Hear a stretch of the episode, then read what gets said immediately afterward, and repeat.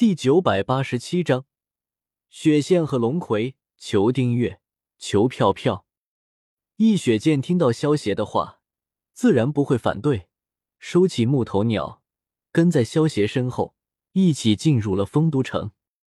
不过，雪剑却时不时的打量着龙葵，这还是雪剑第一次见到龙葵。雪剑突然见到这么一个妙龄少女出现在萧邪的身旁，他的心中不由得生出了一丝危机感。雪剑原本是准备留在唐家堡，好好孝顺爷爷的，但是自从萧邪离开之后，雪剑总觉得心里空落落的。雪剑那副魂不守舍的样子，自然瞒不过唐坤的眼睛。唐坤身为过来人，哪里还不明白雪剑这丫头是情窦初开了？于是唐坤就以江湖历练为由，去蜀山向河阳长老讨要了一件飞行法器。让雪线和花影去追上萧邪他们，一起闯荡江湖。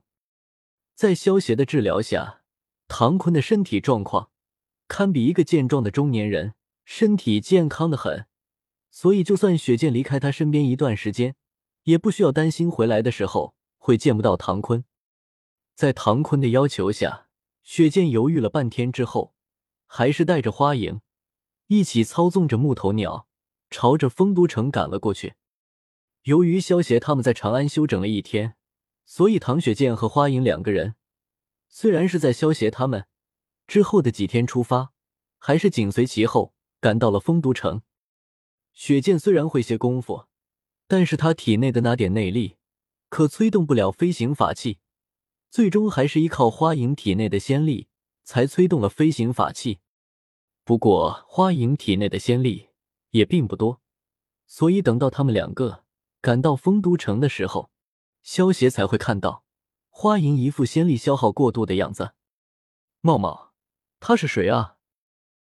雪剑想了想，走到憨厚老实的茂茂身旁，指了指龙葵，对茂茂小声问道：“你说龙葵啊？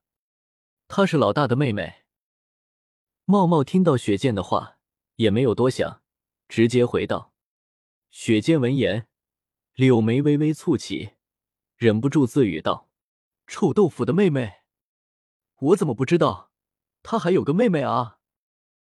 虽然萧邪买走了景天的阴阳玉佩，让景天没有和雪见粘在一起，但是由于毒人事件，雪见还是跟景天认识了。只不过现在的雪见和景天，只能算是普通朋友而已。而且由于雪见。是唐家堡大小姐的缘故，景天身为永安当的掌柜，也算是唐家堡的下人，自然也不敢像电视剧之中去跟雪剑顶嘴。茂茂听到雪剑的话，将龙葵的来历从头到尾告诉了雪剑。原来是这样啊！雪剑听完茂茂的讲述，点了点头，对于龙葵也不再抱有敌意，甚至还十分的同情。不过，在雪剑的心中，还是有些警惕的，因为刚才茂茂连同广袖流仙裙的事情也一起告诉了雪剑。雪剑已经认定萧协就是自己的有缘人。听到茂茂说龙葵身上的广袖流仙裙竟然是萧协送给龙葵的，雪剑自然不敢大意。毕竟龙葵身为江国的公主，不管是气质还是美貌。都属于上层。虽然雪见心里很同情龙葵的遭遇，但是并不代表他会把萧协让给龙葵啊。龙葵现在虽然整天黏着景天，但是龙葵对于景天的感情，终究只是妹妹对哥哥的依赖。而龙葵跟萧协两人就不一样了。虽然萧协把龙葵当成妹妹看待，但是龙葵可不一定。也只把萧邪当成哥哥，万一龙葵真的把萧邪给抢走了，雪剑就是后悔都来不及了。雪剑心中一阵后怕，如果不是他爷爷让他出来闯荡江湖，他也不会发现龙葵的存在。等到萧邪他们完成了任务，估计都过去大半年了，到时候到底会发什么，可是谁也说不准。毕竟雪见和萧邪两个人之间又没有确定什么关系，就算萧邪喜欢上了龙葵，雪见也不能说萧邪移情别恋啊。你就是雪见姐姐吧？